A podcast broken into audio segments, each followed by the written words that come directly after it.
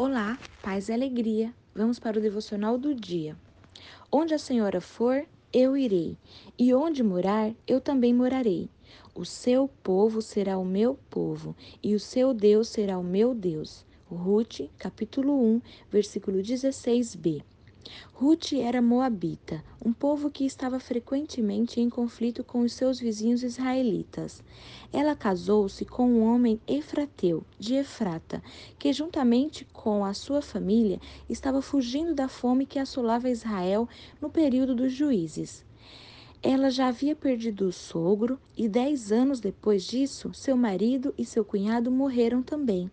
Noemi, sua sogra, escuta que o período de fome em Israel passou e resolve voltar para sua terra.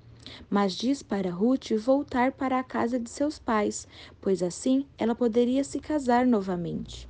Ruth, porém, se manteve firme em sua decisão de acompanhar a sogra por onde quer que ela fosse. Essa decisão de Ruth mudou todo o destino dela. Tempos depois, Ruth se casou com Boaz, um homem justo, temente a Deus, rico e influente.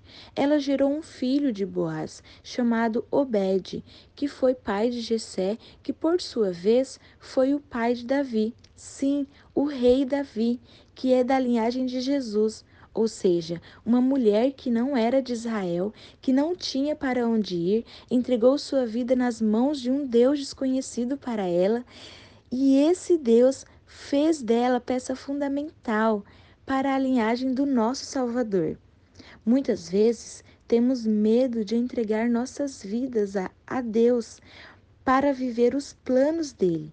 Ruth, por exemplo, precisou perder seu marido, sua família, sua cultura e seus pais para estar dentro do plano de Deus para ela.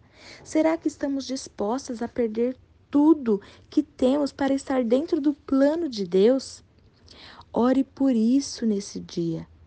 Peça para que Deus te dê coragem para abrir mão de qualquer plano que você tenha feito, para estar dentro do plano dele.